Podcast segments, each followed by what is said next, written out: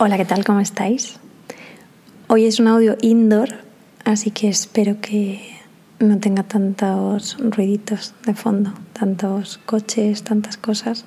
Siempre, siempre hay un sonido que juguetón que entra en este audio y que forma parte de que si tú lo estás escuchando con cascos, pues pienses que forma parte de, del momento que estás viviendo, que es genial. Esto es así. Esto es por si estás haciendo otras cosas y quieres que hablemos mientras tanto. Esta mañana me salía un vídeo de Joaquín Phoenix, no sé si se pronuncia así, pero bueno, Joaquín, nuestro amigo Joaquín, cuando estuvo rodando el Joker, que es una peli que si no habéis visto, pues bueno, de 2023 es un año para verla. No sé si te llama mucho la atención o no, pero bueno, eh, es una cinta, como dicen, que la verdad que merece la pena en, muchísimos aspectos. Bueno, en esta entrevista mm, él contaba que había estado muchas semanas eh, cuando empezaron a rodar el Joker en el que él proponía eh, un personaje desde mm, que él pensó que era de, su parte como más inteligente, ¿no? Como soy muy inteligente, esta es la propuesta que yo hago bueno, estuvieron muchísimas semanas desarrollando el personaje desde esa propuesta y hubo un momento en el que hubo que dar un paso atrás y, darse cuenta de que, pues, bueno, no, era la dirección correcta de este personaje que pasa en general en, en, muchísimas producciones que tienen este tiempo de preproducción, incluso cuando ya se está rodando, incluso cuando ya se está montando. Hay muchos cambios, tanto de personajes como de muchas otras cosas. Y, entonces él dice que se, que se, dio cuenta de que se había equivocado y de que tuvo que ir al trabajo y decir, la cagué. Y, y como que esto, claro, le daba como muchísima vergüenza, ¿no? Y que se sentía muy avergonzado por todas estas semanas que había estado haciendo perder el tiempo al resto del equipo y sosteniendo este personaje que desde su punto de vista era bueno, pues la, el personaje perfecto ¿no? para encarnar al Joker, pero que evidentemente pues por, por, la, por el tipo de, peli pues no encajaba. Y entonces la entrevistadora le dice, y, y entonces fue ahí, fue ahí donde lo encontraste, como el, la nueva dirección, el nuevo personaje, y dijo, no, no, dice, fue ahí donde lo solté. Y ahí fue cuando, o sea, en ese momento de la entrevista me ha explotado la cabeza, porque claro, él él no habla de encontrar a otro personaje, él habla de soltar lo que, mm, lo que él cuenta como que es la parte que quiere ser increíble, ¿no? la parte que busca ser inmejorable, todas estas facetas que vienen directamente desde el ego, desde la necesidad del aplauso, la necesidad del reconocimiento ajeno, la necesidad de mm, de, soltar esa parte tuya que tiene expectativas, que al final las expectativas no son más que el discurso ajeno. O sea, pensar que al final las expectativas están en nosotras y en nosotros, pero es un discurso ajeno. O sea, muy pocas veces vas a sentir que las expectativas son tuyas. Tú tienes deseos, tú tienes anhelos, pero las expectativas siempre están fuera. Eh, de hecho, a mí como que, mm, o sea, me suenan así, ¿no? Como que expectativas, algo que está en el exterior, está afuera, es como que no me pertenece, que normalmente es, es un juicio ajeno. Y, y, decía también que no sabemos cuál es el camino, ni si esto es correcto o no lo es, pero que cuando intenta controlarlo, sabe definitivamente que ahí no es y esto ya me ha terminado de rematar. Llevaba muchos días pensando en, en qué cosas me apetecía contarte, qué, qué, qué, cosas me, me, pasan por la cabeza, que ya sabéis que suele, suelen ser bastante comunes, pero, pero bueno, en este caso eh, estaba esta mañana en, el estudio, este estudio de pintura en el que, tantas veces he soñado con él y tantas veces me lo he imaginado. Y, y lo he manifestado de, de, una forma u otra, que de esto si queréis podemos hablar otro día. Muchos melones estoy abierto, abriendo con esto de ya hablaremos otro día, por favor, ir recordándome estas cosas porque se me va a olvidar. Estaba pintando un mural que, que o sea, estaba repintando, pintando de blanco sobre un mural que hice hace pues un par de años. Y, y ese mural al final... Eh, formó un, antes y un después para mí en muchas cosas, en, en este espacio como tal, en, materializarlo, en lo que significó también a nivel artístico subirme a, este tipo de traza, a este tipo de pintura. Mm, y lo mucho que también os habéis identificado con esa pared, con esas nubes rosas. Mucha gente me decía, jo, es que vendría aquí y me lo llevaría. Y siento que durante todos estos años ha formado parte de mí y en cierta forma me ha identificado, ¿no? Como, como decía eh, Joaquín, nuestro amigo Joaquín, que eh, muchas cosas de repente sientes que están ahí y que te identifican y que puede ser que no seas capaz de volver a, repetirlas. Y en este caso yo quería deshacerme. Siento que es, es un momento en el que quiero soltar lo que voy haciendo artísticamente, que no quiero tener una atadura sobre las cosas que hago, porque si tengo atadura sobre las cosas que hago significa que le estoy dando una importancia de, de no volver a vivirlas, ¿sabéis? Como de que no sería capaz de volver a repetirlas, como el anhelo de esto lo has hecho y como vas a ser incapaz de repetirlo, mm, no puedes destruirlo, no puedes deshacerte de ello. Esto te pertenece, esto te lo tienes que quedar, esto.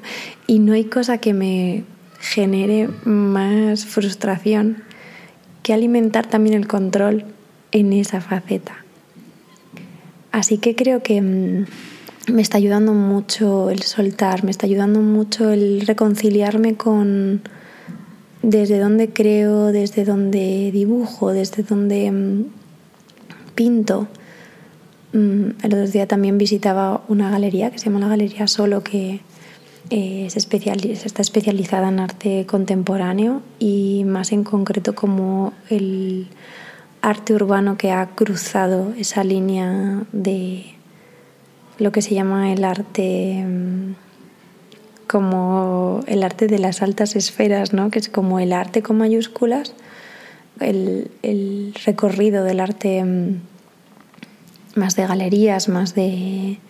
Y, entonces sentía que, digo, ¿qué diferencia hay, no? ¿Qué, qué valor tiene este frente a otro?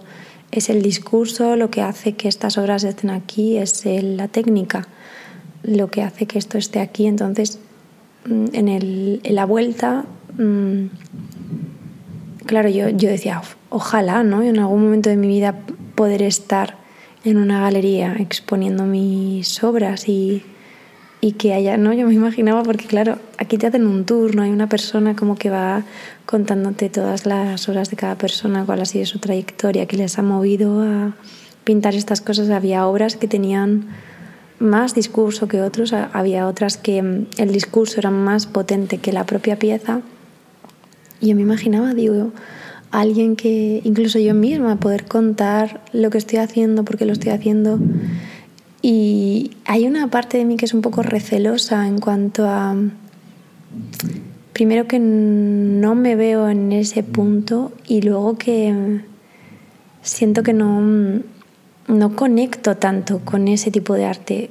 Lo he magnificado tanto, lo he idealizado tanto durante tantísimo tiempo. La, como que el fin del artista es acabar en una galería, el fin del artista es acabar en un museo, es que mm, otras personas de tu gremio valoren lo que tú haces, es que tu pieza alcance muchísimo valor. Y yo siento que si sigo teniendo ese discurso, que si mm, para mí la motivación que tengo a la hora de pintar es esa, se desvanece todo lo demás porque es un, anhelo tan grande y realmente tan separado de lo que hago que en realidad es como si nunca estuviese haciendo arte, ¿sabéis? Porque el arte es como es como la meta. O sea, no tiene nada que ver con todo lo demás. Es como que el hacer arte significa que tú puedas vender, que en todas las disciplinas, ¿eh? en este caso estoy hablando de la pintura, pero es la fotografía, es la música, es eh, ser actor o actriz, eh, cualquiera de ellas. Hasta que no te puedes dedicar directamente a eso, es como si no estuvieras ejerciendo arte. Entonces, esto la verdad que estos días me ha ayudado mucho soltar la idea que tengo preconcebida sobre lo que significa hacer arte y empezar a concentrarme en lo que sí que disfruto yo, en lo que me mueve, en, soltar sin duda las expectativas y, en abrazar lo que, lo que hago. Así que te traslado este mensaje. No sé si te servirá o no. El otro día una chica eh, vino al estudio y me dijo que escuchaba mis audios. Últimamente esto me pasa a veces con vosotras cuando pues puedo encontrarme así en situaciones como que venís al estudio, en los mercaditos estos que estoy haciendo y mm, me emociona mucho porque siento que es una parte muy muy íntima mía. Siento que las personas que estáis aquí de verdad conectáis con algo de lo que yo hago y para mí eso es eh, realmente lo que mueve absolutamente todo. Lo demás, sin esto no hay nada. Y me decía, que, qué guay tus audios, siento que, que en algunos de ellos pues he aprendido cosas, en otros pues simplemente los he escuchado y, y mm, a lo mejor, o sea, y, y, entonces como que simplemente los he escuchado, pero a lo mejor no he conectado tanto, entonces ahí se me encendió una bombilla de la autoexigencia y trasladé mis expectativas a sus expectativas. Hay mucha gente que se acerca a los podcasts, a los audios, a, cualquier material de contenido porque, mm, porque busca o, o quiere aprender algo o quiere que tú le compartas algo de valor. Aquí el valor está en simplemente que guardemos este ratito los jueves o el día que lo escuches para conectar con lo que sientes, para, para ver si algo de lo que yo te digo está en ti, si, si de repente nada.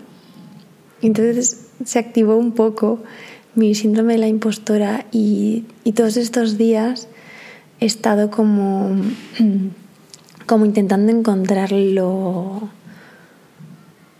pues, aquello que os pudiese contar que realmente os sirviese o de lo que pudieseis sacar unas notas o daros unos tips o ¿sabéis? Siento que no es aquí. Si estabas buscando eso, normalmente no es aquí. Aquí simplemente vengo a contarte qué tal ha ido mi semana o qué cosas en mi vida mm, han de repente destacado sobre otras. Y también mis frustraciones como persona creativa, que seguro tienes tú, porque de verdad todas las personas somos creativas en un modo u otro. Así que si esto de, alguna forma te hace conectar con tu creatividad en cualquiera, cualquiera de sus, de sus lados, de sus mm, facetas, mm, bienvenida y bienvenido. Pues ya estaría. Aquí lo suelto, nunca mejor dicho. Ahora la pelota está en tu tejado, ya decide tú qué quieres hacer con esto. Espero que nos veamos y que nos escuchemos la semana que viene. Gracias. Otra semana más. Os quiero.